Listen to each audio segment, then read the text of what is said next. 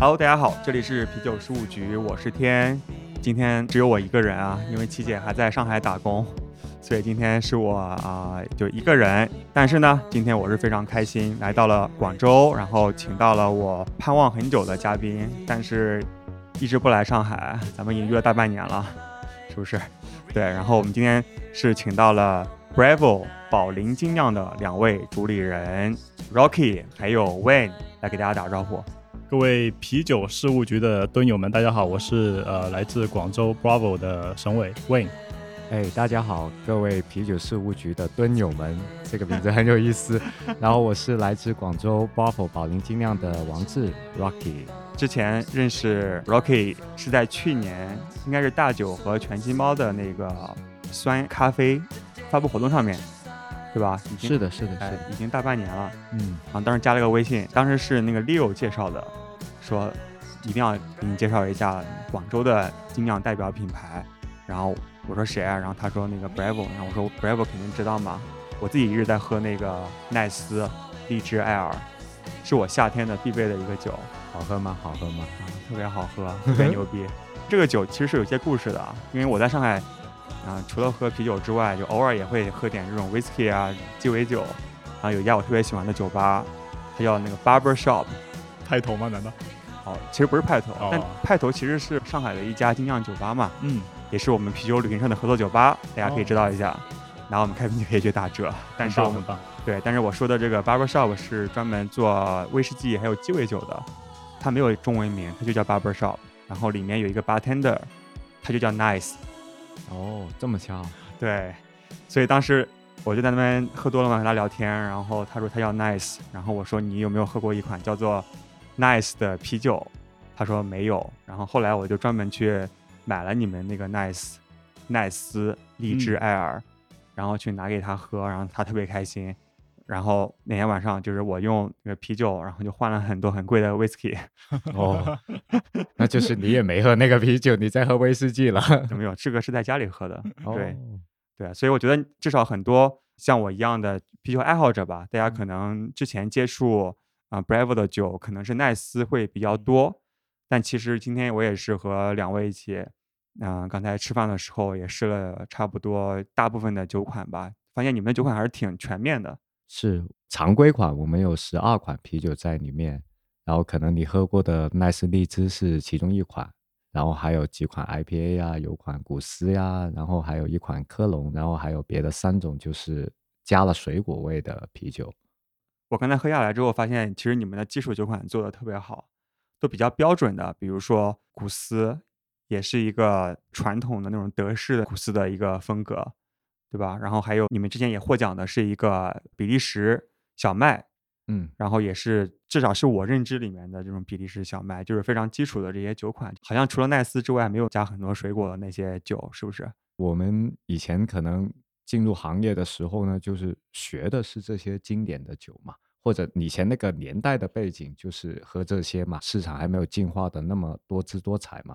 那我们现在其实也在追赶，在研究一下市场的趋势啊，然后我们也会酿一些就是更匹配市场的新款出来。OK，比如说果泥，那当然，当然，果泥果 泥一个很好的选择。刚才吃饭我们也在聊嘛，就是我其实特别期待你们出一款荔枝的果泥。没问题的，很快很快。你说了，所以我们得快出，不然别的同行马上就出了。我觉得至少在国内，就你们做荔枝，我我是服的。你广州算是荔枝之都嘛？反正我每次来广州，我都喜欢，尤其是在七八月份，对吧？嗯，对，是那个荔枝成熟的季节，是去旁边的那种水果店，然后塑料袋花五块钱、十块钱买一塑料袋，然后就觉得特就特别爽。然后应该不够吧？五块钱、十块钱买一袋荔枝，应该现在不行了吧？现现在不行了吗？对，肯定不行了需要 三十块钱一颗。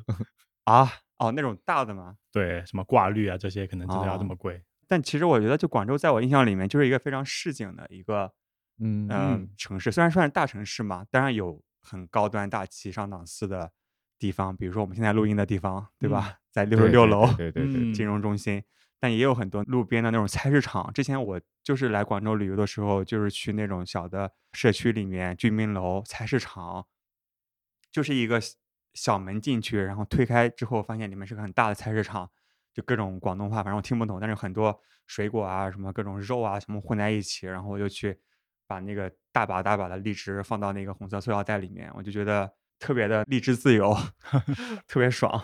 就其实是很接地气的一个地方。对对对，而且广州好像有个特点，就是我们以前小一点的时候去别的地方哦，就是如果他们知道你不是说他们那边的话，你是外地人的话，可能有机会你会挨欺骗。但是在啊广州，就是如果你听不懂粤语啊，或者他们知道你不是本地人呀，一般都任何问题都没有，对是跟本地人的待遇是一模一样的。是，嗯，是我反而更推荐，就是如果呃从外地过来的朋友，可以就尽量不要住到珠江新城，可以选择去呃，譬如呃越秀区啊、荔湾区啊这种可能更加代表广州市井的地方，而且在那里其实可以吃到更多地道的一些小吃，跟感受就是广州比较传统的文化。哦，你这样说，你这个店还想不想让我让我给你推荐？没事没事，广州这个城市很有意思的，就是大家其实呃，咱们老说社区店哈，但是社区店的概念呢，在广州可能真的，因为广州人可能他心目中没有一个，就是为了吃和喝，他们是不太有社区的概念的。就他自己喜欢去的地方，他真的可以就是每天坐出租车来回去很远的地方也可以或者坐地铁？啊，对对对，或者坐地嗯铁。对，然后嗯坐地铁的时候记得听我们节目我以啊后去山水的时候，我也会听的。啊。对，也毕竟要一个小时。山水是你们酒厂是吧？对我们的酒厂现在是选在了山水，在佛山的靠北边的一个区域。OK，那还是回到最开头啊，就是我的理解，Bravo 这个品牌应该是 Rocky 创立的，是吗？这个是我们两个遇到一起以后，然后哦就，OK 慢慢去碰撞呀，然后有些想法呀，碰出来的。对，没有 Buffalo 以前，我和 Wayne 就是沈伟两个人，我们都有各自的酒吧嘛。他的酒吧呢就会开在一个我们叫一个番禺区的地方，也是因为过了珠江。然后我的酒吧呢是开在一个居民区楼下。那么有一天我们就在想啊，我们两个的酒吧好像都没有在广州城里面最好的地方。当然，以前咱们做精酿的就老说酒香不怕巷子深嘛，是不是？其实是骗人的。啊，你不能那么说，不然有很多都都会说你哦。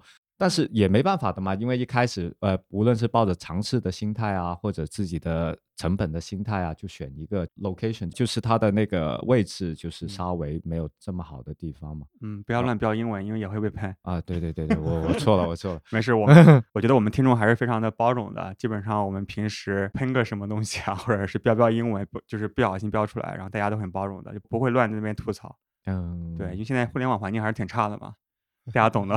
是的，是。嗯，你继续。然后我们啊，不标英文，我们说到了，就是会大家可能第一个店选的位置都是不是最佳的位置嘛。然后有一天我们就聊天那样喝酒聊天聊起来的，就是哎，不知道什么时候才可以在就是广州最好或者最繁荣的区域开精酿酒吧呢？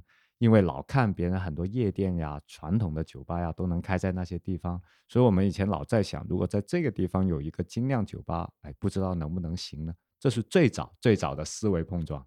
你们是怎么进入啤酒这个行业的？我自己本科是读发酵专业的，对我本科是江南大学生物工程学院的。哦然后对，但那时候我们学校呃啤酒是很牛，但是更牛的是像黄酒啊、白酒就这些区域。然后呢，那时候大三实习的时候是去了珠江啤酒去实习，然后其实那时候也没打算过进入啤酒这行业，真正想迈入这个行业，其实应该是在美国留学的时候，然后呢是在在芝加哥，就是不能说不务正业吧，就是要去体验一下当地的文化嘛，所以就是周末的时候泡吧会比较多。文化体验。对对对对对，哦，懂懂懂。跟 Leo 一样。OK，对，然后呃，也是那时候跟家里人聊起来说，想回来做跟啤酒有关的事情，就可能也先进入啤酒厂啊，或者是自己先加酿一下这样子。家里人说，嗯，挺巧的，因为刚好我的父辈他们也是做那个酿造设备的，他们也是呃一直有在出口他们的设备到美国，然后呃也说哎中国现在也没有太多做这个行业的，然后我自己 Google 了一下，也是好像只有熊猫啊，包括高大师他们这几个呃大咖还在做，特别在广州是很缺失的一个城市吧。然后毕业之后就跟家里人商量说，呃要不我先回家。然后回家之后，呃，一边帮你们做外贸生意，然后一边看怎么筹备做自己的一个精酿啤酒一个品牌这样子。所以那时候就决定回国去筹备这个事情。然后 Rocky 之前也是在国外留学，对对对，我就在加拿大，也是北美吧。入行也是 很无厘头的，就不是很刻意的。我是研究生去的加拿大哦，然后我去也不是为了要什么学历啊，不学历的，我就是。大学本科毕业以后回来广州工作了两年多三年，然后就觉得哎，我待不住了，就是我要去国外看一看。世界这么大，我想去看看。啊，对对对对，然后就去了加拿大，因为加拿大相对好去嘛。然后呢，呃，还选的专业是英文，但是我本科就以前跟英文是完全不沾边的，我是学通信的，英文好报嘛，而且英文有个好处，如果你好报，呃，好报名。哦哦哦，我也是好到爆啊！没有没有没有，而 且我好报。我选的那所学校呢，就是呃，连雅思都不用考。如果你是学英文专业的话，你可以先去他那边的一个像预科一样，就是有一个 language 呃不不能说英文，一个语言的预备课程吧，直接能去了。所以我就很高兴了，我就看也不看就报了这个，然后就去了，然后就开始了当地的生活。我就纯为了语言和好玩去嘛。然后我就选择了就是一个没有太多中国人的城市，整个城市只有五十个中国人。哪个城市？如果中文叫桂湖，如果英文应该没人知道的。如果英文就叫 Guelph，是离的多伦多很近的一个小城市。然后呢，那既然学英文嘛，那就想呃，无论从行为啊，所有的方方面面啊，就融入到西方人的体系里面。所以我就选择了一个寄宿家庭。然后正好呢，这个寄宿家庭的男主人，就是他是个家酿，他也不算家酿，他就是一个很有意思的，他是多伦多的一个雕塑系的退休的老教授。然后呢，他也在家酿酒，有个地下库，然后各各种倒腾。那不就是家酿吗？但是他也卖给别人。他呢就供应着我们那个小镇的，在那个 downtown，呃，downtown 是什么？downtown 就是城区。没事，我们的听众的素质都很高的。哦，他的一个城区的四家酒吧，他就永远供应这四家酒吧。哎，这个有点像家酿转商酿的这个过程中，就如果有喜盈门的话，他们都已经开始酿起来了，有自己品牌了，是吧？但是不是，他也不是，他只要供应这四个酒吧，别的他也供应不了。哦，他只在自己地下室里酿，所以我就对对对对，OK。然后你就被迫给他打工。我是因为我想练语言哦，那你要投其所好呀，你得跟他聊天，你要找办法去接近他呀。然后就就刚开始就过去，哎，你在做什么呀？我可以一起吗？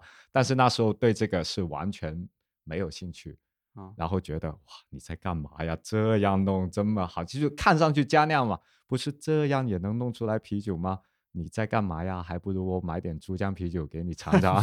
这这样的，真的，当时的心态就是这样，完全不知道他在干嘛。嗯，然后还觉得哇，外国人不是应该有百威啊，有各种这样的吗？你们为什么还要自己在家弄呀？哎呀，这这个感觉，其实想练英文，然后这样开始的啊。然后刚开始就是弄啊弄啊弄啊，就一直帮他弄。然后他当时哈，他当时的年纪也接近八十岁了，七十多岁。然后就觉得一个老人家他搬来搬去也其实那能帮的还是帮嘛。对，酿酒是体力活是，嗯，但是他很高，差不多一米九，很壮。其实他比我力气大多了，但是我是去练习嘛，反正，嗯。然后这样一来二去，大家熟了以后呢，然后后来呢，就是我们是一起吃饭的，因为我们的那个寄宿家庭是包吃的，然后他也很会做菜，然后就做菜，然后自从我跟他一块。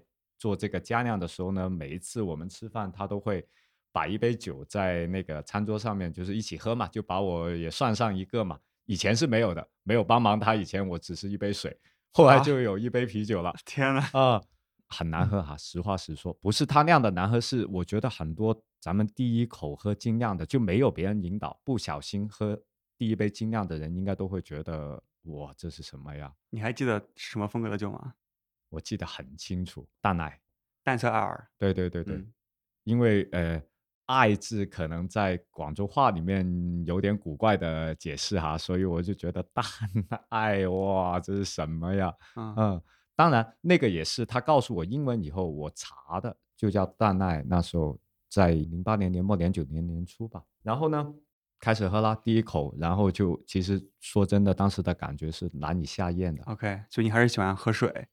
呃，起码不要给我这么怪的东西啊。OK 嗯，然后那你知道咱们中国人是不好意思直说的嘛？那就还是要先干掉。硬撑着，慢慢整顿饭吃完那杯酒都没喝多少，就但是也不好意思就把它扔在餐桌上呀，就哎后来慢慢就喝完了，然后问我好不好喝，那当然很好喝，就这种啊、然后自从我这样说，呃，你知道好，呃，外国人就比较他们是习惯的很直接的嘛，然后他就以为我真的喜欢喝了，然后就每顿饭就继续有了。OK，然后口味越来越重，然后到 IPA。就各种了，就开始，反正他有什么他呃酿出来的，就肯定会先拿来一起喝了，然后就那时候已经喝各种古古怪怪的，就那样了。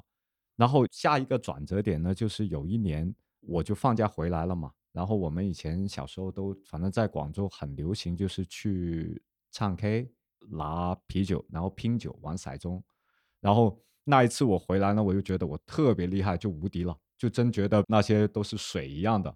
就以前还会喝到啤酒味的，后来就觉得哦无敌了，我这么能喝，突然，然后后来就慢慢就知道了，其实习惯了更重口味的啤酒，然后喝了咱们说的工业啤酒呢，可能已经没有味觉了。就像你吃辣，你已经能吃很辣了，就一般辣的你就觉得它不辣了。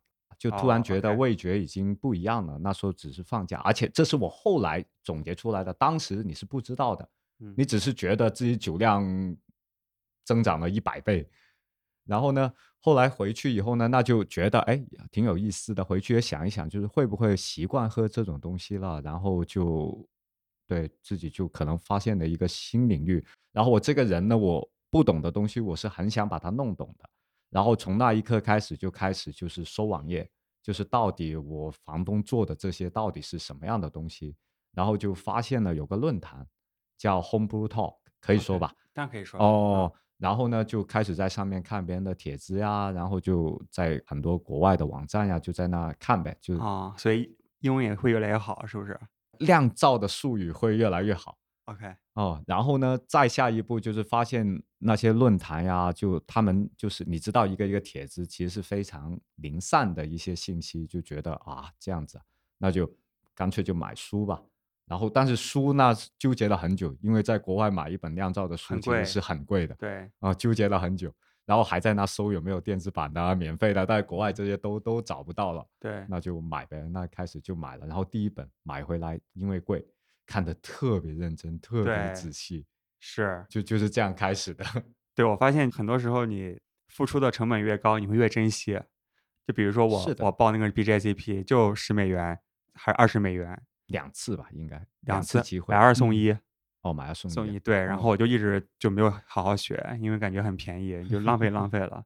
所以我们最近哎给大家预告一下，我们最近会啊、正在筹备一个我们 BJCP 的备考节目，然后会卖的很贵，然后让大家好好珍惜一下。我们会用非常轻松愉快的方式，然后给大家讲很多的硬核的啤酒知识，然后定价会定的很贵，因为想让大家好好珍惜。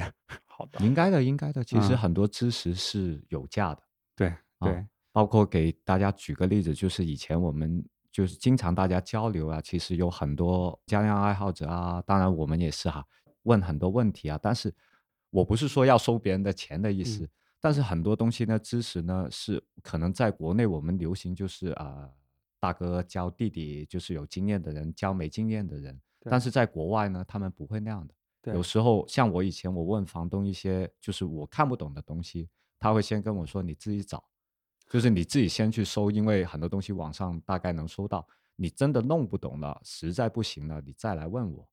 是，所以不一样，所以我自己也很习惯那样。所以有时候就是呃，尤其在忙的时候啊，很多人问我就是一些加量的问题啊，我是会很暴躁的。所以这里也，如果大家有听到的，就是和大家道个歉。啊、就是我老觉得你为什么你不能自己先收呢？就对，是就是先把就基础的东西，先做自己的功课，对吧？。对，嗯然后，如果实在是有很难找到的一些答案，或者是一些独特的困难，那可能嗯大家可以去研究一下。是的，因为嗯有时候咱们扔一个问题出来，可能就十个字左右。举个例，呃这个谈话温度为什么？我们真的要回答的时候，可能为了这个问题，我们真的要回答很多很多很多，啊从前前后后，啊所以就会很暴躁没。关系，这个的话，我们接下来我们节目会出一个 BJCP 的备考的系列节目，我们都会解决所有的问题。那就对了，因为要付费的，所以大家也会更珍惜了。是是是，对。OK，所以你就在那个时候开始向你的 host dad 是不是？我我我们不叫他 o s t a d OK 这样太我叫不出口，吧，那就直接叫他的名字，叫他叫 Good Boy。OK，哦，他但是他是个匈牙利人，所以哦，就是那样。但是他六岁就是好像匈牙利不知道打仗还是怎么样的，他就逃难过来就难民的身份。嗯，OK，那样。然后就就开其实是自学，我没有跟他怎么学过的，但是在自学的过程中，当然不懂的，真的弄不懂的就问他，他也很乐意去解决，还是一样的，还是在帮他在倒麦芽呀、磨麦芽啊各嗯种搬来搬去啊，对，嗯。这种工作现在有一个词叫做酿酒师助理，是不是？啊，对对对对对对，就是就是就是，而且我还有一个现在特别后悔的，就是他的微生物是很厉害，他应该很懂微生物的。啊，然后呢，他在那就是用显微镜看呀什么的那种，他都有嘛，这些小东西，这个我完全没跟他学过，因为我就觉得，哎，干嘛呢？酿出来好喝就行了，还看什么呀？看这看那的，OK，所以这也是比较后悔的。所以是真的看得到的吗？酵嗯母可以的，可以看到的，嗯？OK，哦。啊，很好奇啊。而且它生与死也可以从显微镜里面看得到，但是不是直接看哈？啊当然它要加显色素呀什么样的东西。OK，就是在加拿大开始入坑学习，然后回国之后就自然而然继续酿啤酒，是吧回国以后就更长的故事了。？OK，慢慢说，我们今天有充足的时间。我那一年回国呢，也不是真的想回国的，就是不小心就嗯不能再回去了。啊？为什么？啊、因为我有一个亲人就是去世了，然后呢，我父母当时为了不耽误我学习，他们以为我很认真学习，不耽误我学习就没告诉我。但是我回来以后呢，就告诉我哦啊、就外公嘛，哦，你的外公已经去世了，然后我就很生气了，就把护照给撕了，哇，然后就回不去了。天呐，我真的，所以我什么都没带回来，就是只是背了一个背包，我只是回来十五天春节假，然后就没回去了，不重要。然后那也要找也要找东西做呀，是不是？然后就后来，因为我我家呢是做通信行业的，所以就去那些通信公司那里那面试嘛，然后就哎就特别感觉不好，就是已经习惯了那些自由的喝啤酒呀那些生活，然后去公司面试就觉得嗯不是自己的事情，然后就就萌生了一个开酒吧的一个想法，然后呢也是那样吧，一开始也回也开始加量了哈，然后就玩玩玩，然后就一开始也是酒酿出来了，请朋友过来尝。那你知道，大家朋友肯定是觉得啊，好喝，好喝，好喝！嗯你要开吧，你开酒吧吧，没有错了，绝对行的。我们每每晚来一次，这个酒吧的生意就就可以了。结果后来他们都不来是吧开？始都是这样的 哦，然后真的要他们付钱买的时候就开始挑剔了，你这个怎啊么这么苦呀？你这个怎么这样啊、啊那样啊？然后就啊，就就反正就也就开了第一个酒吧了哦。啊，对，这个我们节目里面也有很多江酿爱好者啊，大家可以听一下，就是不要被自己身边的朋友忽悠。啊 免费的时候他们绝对说好喝，啊。对，现在那家店还在哦，还在吗？现在不在了，因为那个店后来也给了我们的一个经销商去运营，就整个店卖给他，因为我们想把 buff 做得更好，所以我们在一两年里面各自把我们自己的以前的店给了结了。OK，嗯、那我很好奇啊，就是 Bravo 这个名字是怎么来的？哦，怎么来的？现在才知道名字这么重要，朗朗上口的。那个时候就觉得，哎呀。洋气一点哈、啊，对，那个我们一直以前都觉得，就是我们不要突出地域啊，好像你说过的，你说如果突出地域，人家在别的地方不买我们的酒怎么样？然后呢，我们就觉得，哎，那就洋气一点，弄个英文名。然后那个英文名真的很有意思的，可能突然有一天，我们觉得我们在那一行需要的是勇气和爱，那么，但是你不可能叫自己勇气和爱两个英文合在一起就是的嘛，会也会有点土呀，是不是？后来想一想，想一想，哎，好像这个意大利文 Bravo 就是棒极了的意大利文，它好像有 B R A，然后还有 V O 这样子，然后合起来的样子好像就感觉是呃勇气和爱，就是 Brave 和 Love，对吧？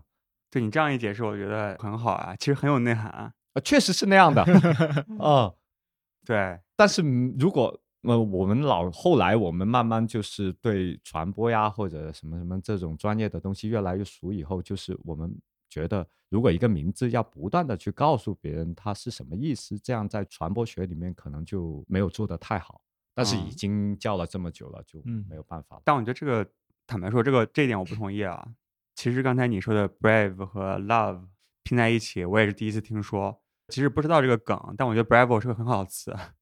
对，只是我有点担心能不能注册商标，仅此而已。不能，他很清楚为什么不能，你让他说。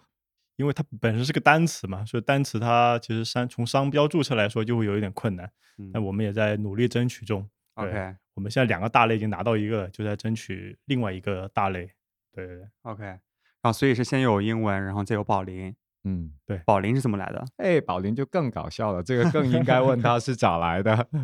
首先，中国注册公司必须得中文名字嘛，所以那时候就不得不想一个，比如在广州那就叫广州什么什么有限公司。然后呢，我们当时候找店的时候呢，刚好我们的店就是在呃，也是在一个小区里面，它的名字叫做呃宝林公馆。想着哎，这个名字好像还挺好听的，我们就把宝林的林，呃，它本来是树林的林，那我们就在上面加了一个雨字旁，因为在广州我们都说水为财嘛，那其实啤酒大部分也是水，所以就希望这种呃像甘霖一样滋润广州的大地啊，所以我们就把名字就取为了宝林这样子。其实对于那时候想的对品牌宣传来说是呃没有想太多的，完全就为了注册一个名字而已。那现在发现哎，好像大家也慢慢的认可或者熟悉了这个名字，就也是让大家可以记住，这样我觉得也挺好的，反正。啊，就其实是个旁边的一个地标的名字，对吧？不是地标，小区就是我们我们的店就在他们的小区的楼下哦，OK，不过这个有个好处就是，大家看我们这个名字好像会不会跟这个地产有关系啊啊？隐形之中好像有了一把保护伞。啊，哦，这样的原来。一开始我们真的打算就是叫 Bravo，什么东西都用 Bravo，然后后来就发现，哎，不对哦。而且我们最后悔的是没有取一个更带广州特色的名字。其实我们真应该那样的，嗯因为我们的 logo 是一个貔貅，很多人以为它是一个狮子。你说貔貅是什么？我都不知道。哦，这个我们老去很多城市哈，唯一有一个城市的人，他们一看这个 logo 就能知道是貔貅。你知道在哪吗？也是广东福建的吗？不是不是，是西安。哦，为什？么？因为他们里有个碑林，碑林里面好像龙的各个儿子的，就这种神兽的样子都有吧，所以他们一眼就能认出这个是个貔貅。但是所有人哈，我认识的无数人都觉得它是个狮子，嗯，或者是一个长得很凶的猫。嗯，那种吧，反正就从来没有人想过它是个貔貅。OK，那我怎么哦选这个呢？那又要问他了，他是我们公司的风水总顾问。风水总监 就有玄学的科学依据。啊，那我们先喝一个，要不我们顺便给大家介绍一下自己在喝什么啊？这个酒其实我还挺喜欢的，因为之前我自己就喝过那个奈斯，刚才介绍过了，然后现在在喝的是那个零二零之光西海岸的 IPA，就是偏干的，然后酒花香气啊，然后就热带水果啊，然后偏苦一点点的，我觉得算是 IPA 里面算比较容易易饮的吧一款酒。因为我们那个年代学习酿酒啊，或者喝这些啤酒啊，其实西海岸在那个年代是大行其道的对，嗯啊。就是最初很多人入坑啤酒就是 IPA 嘛，对那基本对对对对上就是西海岸 IPA。是，反正我和魏沈伟两个人都是喜欢喝西海岸的，所以我们就把这款酒取名叫做零二零之光。零二零是广州的区号，打电话的座机的区号。嗯，为什么是之光呢？因为我们做巴普这个事情的时候，包括这款酒出来的时候，这是一款就是我们最老的一个配方了。那时候其实广州真的没有太多同行去做酿酒的事情，包括现在也是很少。然后呢，我们就觉得那大城市嘛，有北上广啊深啊、北上广深，深圳你要带上啊，啊，带上，因为现在你知道的顺序已经开始发生了偏差。北上深广，没事，在我们心目中是没有变的。OK 我们以前一直喜欢叫的就是北北上上广深广深嗯啊。然后呢，这么多城市，就是呃，有各个城市很多很有名的品牌啦。现在就是大家能数出来的都有很多很多。然后我们就觉得，那不要忘了广州呀。就虽然 GDP 也不行了，然后呃也掉出了一线城市的排名了，但是酒总是还有人在这做这个事情。对，就是哪怕是少，但是总有人还在做。所以他的意思呢，只是一点点微光，就是告诉大家，其实别忘了广州，广州真的还有，至少还有我们和一些正在咱们一起努力的同行，就是不要忘了我们，就就这个意思。嗯，哎，没有忘，没有忘，所以今天专门飞过来嘛。行，我那我觉得我们可以先插一首歌，然后回来之后我们再继续聊一聊。OK，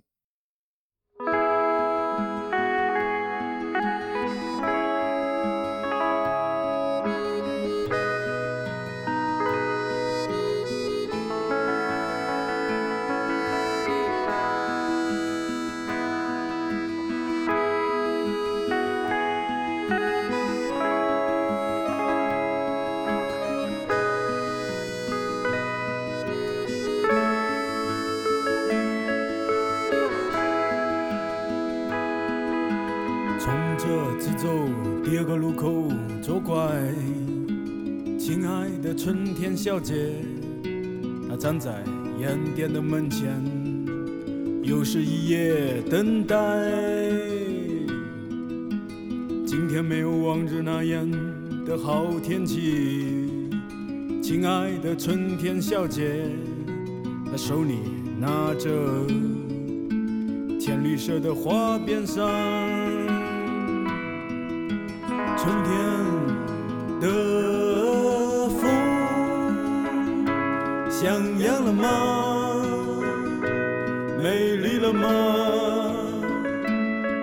见了吧？春天的风像样了吗？美丽了吗？不见了吧？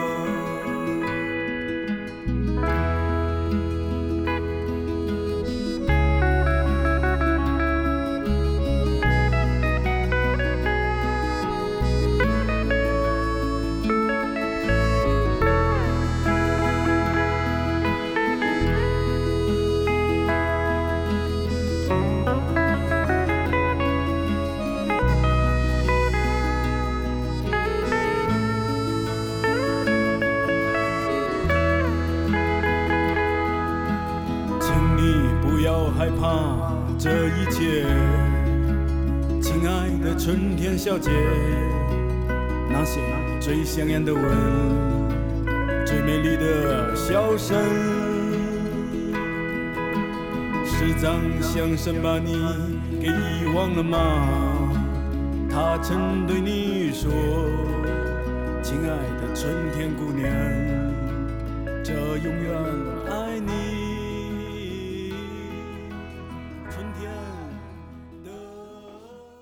第二店是大概什么时候开？你看能不能赶在七八月之前。哎呀，广州可选的地方现在很少。那个老城是租金太贵了，是不是？老城啊，啊，老城一到四没有人，所以你们下一个是在哪个区啊？应该也在天河吧？天，你这个是不是现在就天河区吗？呃，珠江新城是那个就是对一个区域，对它一个部分。当时那个市长说要规划这里，然后把所有的田给埋掉、拆迁掉。天呐，我们回到刚才那个录音的这个位置，到时候我们会把那个音乐剪进去嘛。嗯，现在这这个音乐刚刚放完，因为刚刚放完，我们放了一首，应该是一个广东的歌曲吧，反正回头找一下。好啊，如果找不到的话，那我就放，我就差五条人了。好，可以可以，对，刚才其实还没有聊啊，就是为什么咱们的 logo 上面是一个貔貅，有什么讲究？首先这个貔貅嘛，它就是呃，从它的形象来说啊，它是一个有口无肛的神兽，就是啊包容万物啊，可以把所有东西都吃到肚子里面。那这个其实跟我们喝酒很像啊，我们不管什么酒，我们都爱喝，然后本身呃啤酒也丰富，跟它的多姿多彩，跟贵司的代表理念是一样的。对，对，其实我们也希望我们可以吸收所有的东西。其实呃，你知道广东人很喜欢打麻将，然后有些时候我们父辈呢，呃，这些叔叔阿姨呢，就喜欢在腰上别一个貔貅的挂件啊，因为它吸财嘛，所以它也有这种意思了。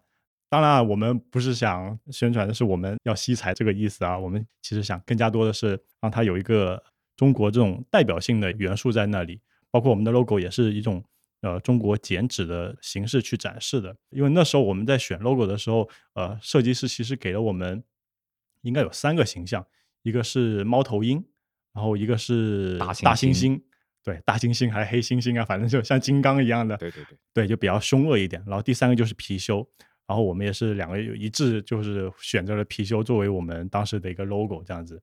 对啊，所以你们就特别热爱小动物，非要从动物里面寻找灵感。对啊，因为像呃国内外很多酒厂，他们都会借这个动物来呃表达自己对自己的品牌的一个寄托吧。嗯，幸好没有选猫头鹰，不然和那个陆长野完全重合。对对当对对时就有对对对鹿长野啊，我们就当时啊也讨论过嗯啊，就是有点像啊，确实是吧？还记得啊？对哦，但设计师不知道，他以为这个很、对对对对很可爱，独特对对，很独特。OK，懂了。你们一开始的时候就想去做一个广东或者是广州的精酿厂牌吗？还是说这是后面的一些变化？后面的我们一开始是觉得不要太多把地域元素放进去，就是刚刚也说过嘛，就是怕别人在别的城市就是买广州的酒，他们不愿意。但是后来发现这个想法是全错的，就是应该要有地域特性。所以我们也现在也在慢慢改，比如说像你喜欢的 Nice 荔枝，它也是就是有广东的一种很特色的水果放进去，然后包括呃以后一些画面呀，就是现在你看到的我们这些设计都是幺八年年末以后才换的，请了一个我们专门的设计师去设计这些东西，然后传递给他的也是要尽可能的把更多的咱们广东啊，甚至广州啊的元素融入进去。但是问题是，他也不是广州人，所以他的那个对广州的文化把握呢，也需要时间。然后其实我跟 Win 我们两个严格意义上来说，就也不是广州人，因为父母都不是广州人，只是在这里出生。他是几岁就来了这，所以可能传统文化这些东西，我们你在这边出生也就算是广州人了。但是问题是你家庭里面不会讲那种传统的广州的文化的东西啊嗯所以是一个缺陷来的，要慢慢去补救。但我觉得其实很多时候就是一个外来者的视角，反而更能把握住你本地的特色、区别的独特的点是什么。就比如嗯说我们说京 A，对吧？他们从老外的视角其实是 get 到了很多老北京，就是北京的一些很酷的那些元素，是是是，就反而嗯比一直在北京的那些人更加敏感去捕捉这些元素。是嗯，因为你会麻木的，你天天在这里生活，你看的这些东西，听的这些东西，你不觉得它可能是一个很精彩的元素，但是如果你客观一点，哎，是，就是很精彩。对，所以说，如果是土生土长的广州人，他肯定有一些优势。那其实所谓的外来人，其实有外来人的独特的视角，反而可以更加敏感的去捕捉本地的一些元素。对，所以刚才除了你刚才说的从包装啊、命名的角度，还有没有其他的角度可以去啊怎么展示广东特色？我们之前和牛皮糖合合酿过一款就是鲍鱼炖鸡的啤酒，其实它就是一个很典哦型的广东菜。听说过，但是没哦喝过那个。哦，啊酿酒倒没事啊，我们有很多方法把它弄得很广东、很广州。但是问题就是，我们老觉得现在来说呢，酒的基础只是第一步了，因为现在大家竞争比以前大多了。呃，以前呢，大家还会说哦，什么品牌啊，他们的酒可能不如什么品牌啊，酒酒的基础，但是现在大家通通都很高水平的，那就开始比拼再后面的了，就谁的营销呀，谁的设计呀，就是这样子。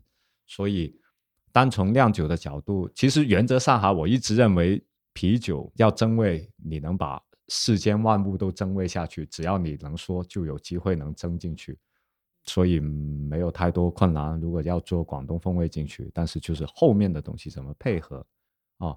包括我们以前浪费了这几年，就没人很很少人知道我们是广东或者广州的，可能知道这个品牌，但是我们在哪也不知道。然后包括因为我们以前玻璃瓶一直代工嘛，所以我也碰过很多人问我们是不是在河北啊，是不是在邯郸呀、是是这样子对我也一度以为。哦，是吧？那接下来有没有一些其他的计划快开店。先插播广告吧，啤酒节来了，啊？哦，忘了忘了忘了忘了，叉叉叉，我们就是那个四月九号到十一号在天河商圈里面的数一数二好的建筑太古汇，就做一个由我们自己品牌举办的啤酒节，然后会邀请二十五个精酿啤酒的同行，还有六个这个做餐饮的，我们就凑在一块，就是做一届，开始做我们的第一届。然后我们这个事情呢，把它看成是一个长远的，就是有一有二有三，一直发展下去哈。但现在第一届还没出来，我们已经很努力在筹备了。包括今天你刚来也看，我们都很忙，各种回复回复。平常不是这样的，只不过因为准备啤酒节，所以才会那样。你刚刚还说我们是不是有很多订单呀？是就好了，但是不是，是回答大家各种各样的关于啤酒节的询问。嗯啊、啤酒节真的太多太多琐琐碎碎的事了，而且肯定第一届绝对盈利不了，但是没办法，我们也得做。我们做它的想法呢是为啥呢？因为也是因为其实跟刚刚很像的，北上广深那些事，就是我们老觉得别漏了我们广州呀，因为深圳有一个很好的啤酒节，今年在举办就是第七届了，叫百优酿啤酒节，特别好。而我们老觉得，那我们广州好像一直都没有人在正式做什么精酿啤酒节了。哦，之前我们广州一直有一个就是啤酒节，但是不是精酿啤酒节哈，它在我们一个体育中心里面，好像一直举办了十多二十年，但是最近是没有了。那么他以前呢，真的能做成一个像广州人，就是他们的一个记忆点，每年到那个时候就记得要去了。我就觉得那广州嘛，那没有人做，那我们就自己来吧。通常是很少做啤酒的品牌去做啤酒节的，一般很多都是策展公司呀，或者或者有些资金很强大的嗯品牌啊，他们才会做的。那我们就来做呗。然后主要的目的就是很简单的，让更多的不是已经是精酿爱好者的人，让他们了解原来啤酒还有很多选择，从而有机会让他们变成爱好者，就是对，这样。这个其实和我们节目的目的也是非常一致，让更多的大众因为我们的节目，然后去第一次接触精酿啤酒，然后从而入坑。对，当然这个啤酒节可能是另外一种形式，我觉得挺好。是的，是的，嗯呃，也值得的，我觉得。，OK，那大家可以来参加，是不收门票，啊、没有门票，没有门票，但是凭我们队友卡可以去喝酒。来我们摊位可以，别的行家不知道怎么看，我们摊位管管够。这种话不要乱说啊，送一杯好吗？没有，我相信大家也不会只来我们摊位的肯定想尝，多尝试其他的。好的，好的，行。那除了这个啤酒节之外呢？因为我们现在也是只有一家门店嘛，在珠江新城，然后呃，今年的计划也是呃，包括现在也是一直在找合适的地方开一个稍微大一点的店吧，因为我们现在店实际面积就只有一百个平方，空间已经限制了更多的发挥，包括一些活动也没有办法在店里面举行，所以我们现在也会找一个稍微大一点的店，可以承载更多有意思的活动，让更多人可以参与到这种氛围里面。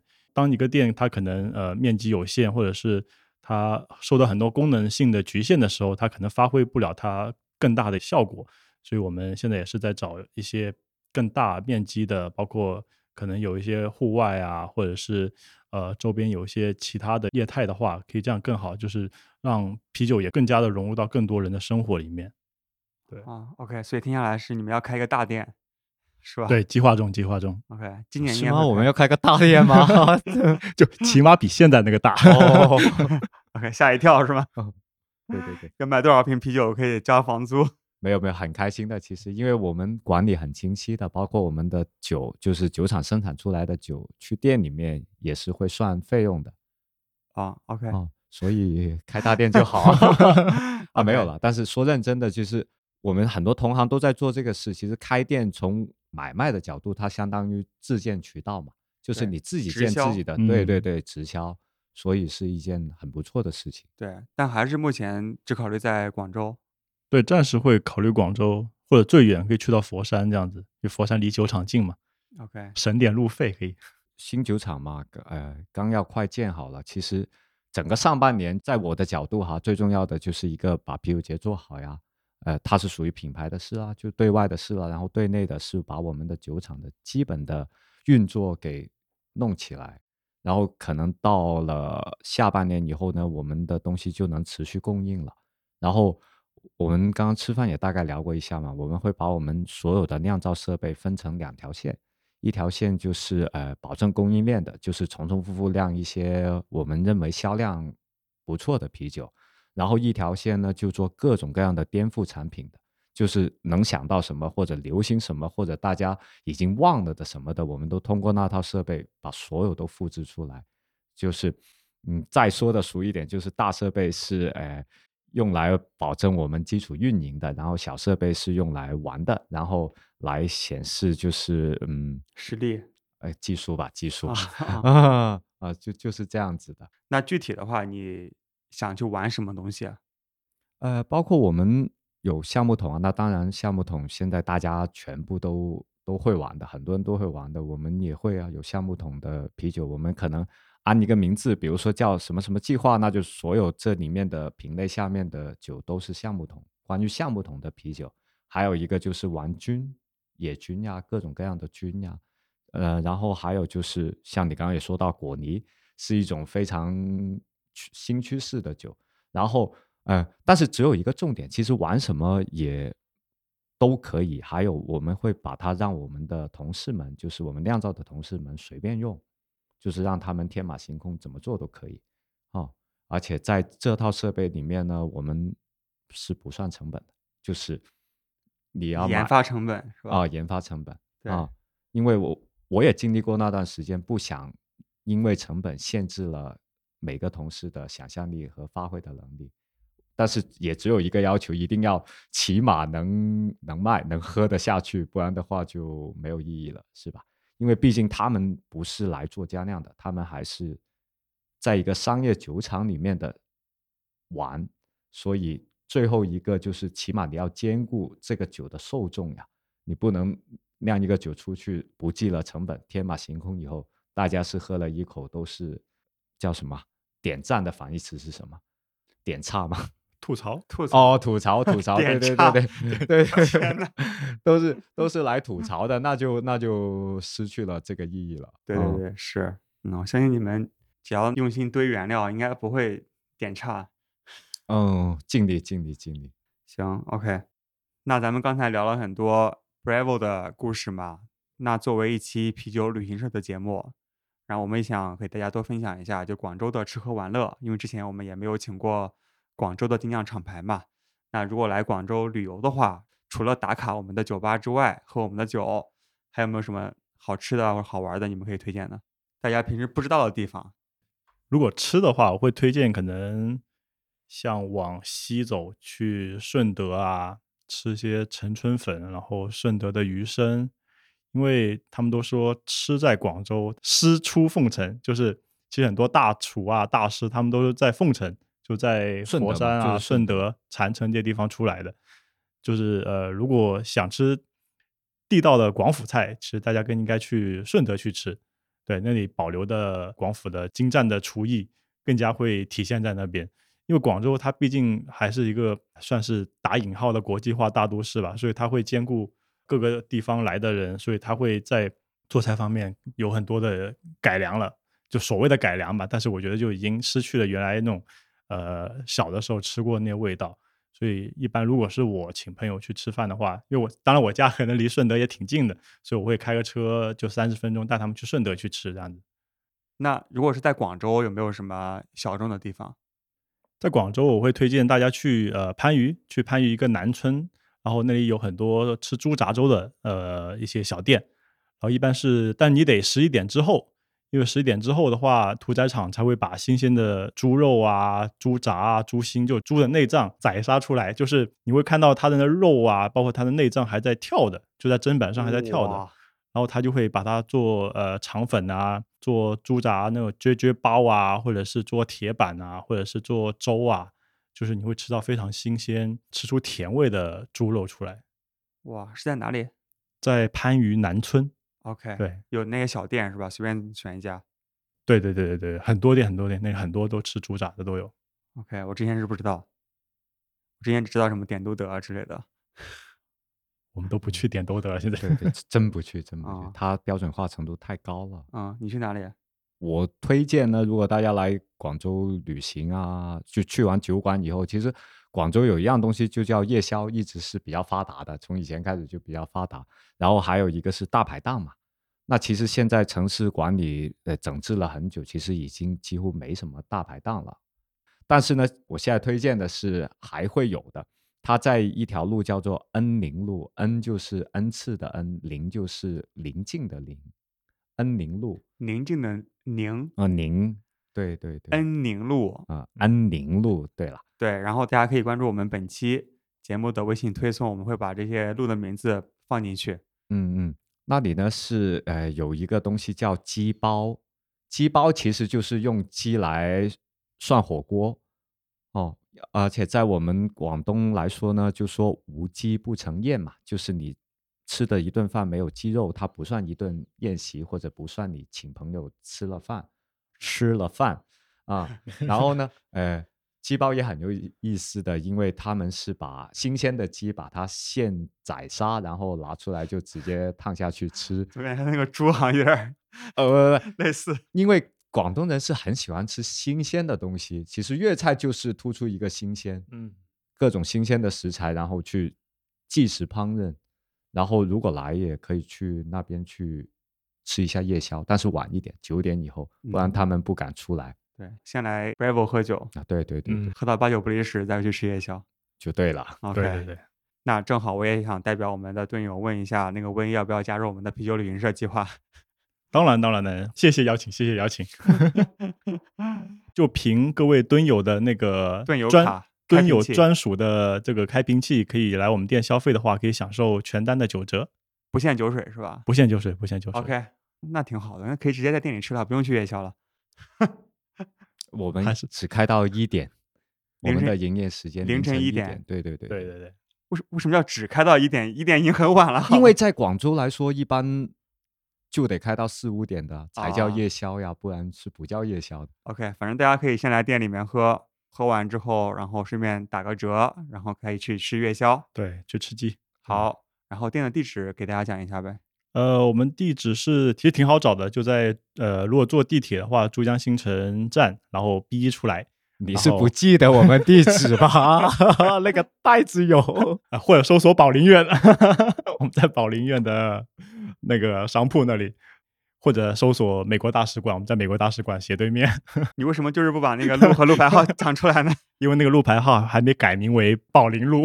OK，就宝林大厦是吧？啊，对对对，没有搜，直接搜我们店的名字就可以搜到了，都对可以搜到。好，那今天谢谢 Rocky 还有 Wen 两位主理人来做客啤酒事务局，然后也欢迎大家在我们节目播出的应该是过两天就开始的这样一个啤酒节，可以去现场去喝 Bravo 的酒，或者是你平时来广州来旅游啊、出差的时候，可以来打卡 Bravo 的酒馆。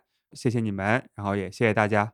谢谢谢谢谢啤酒事务局蹲友蹲蹲蹲，啊，墩墩蹲蹲，好，谢谢，拜拜。谢谢，拜拜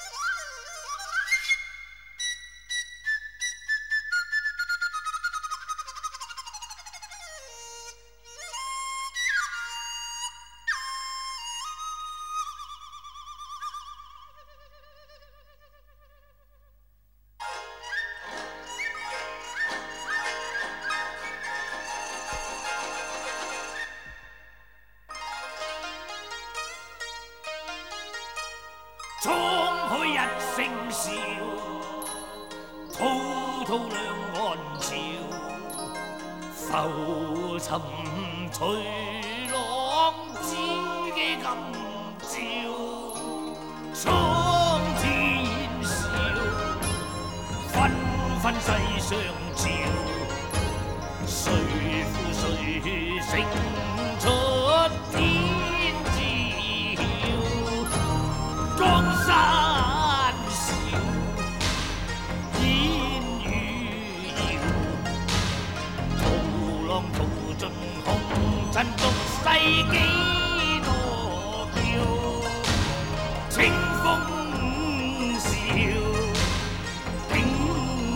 野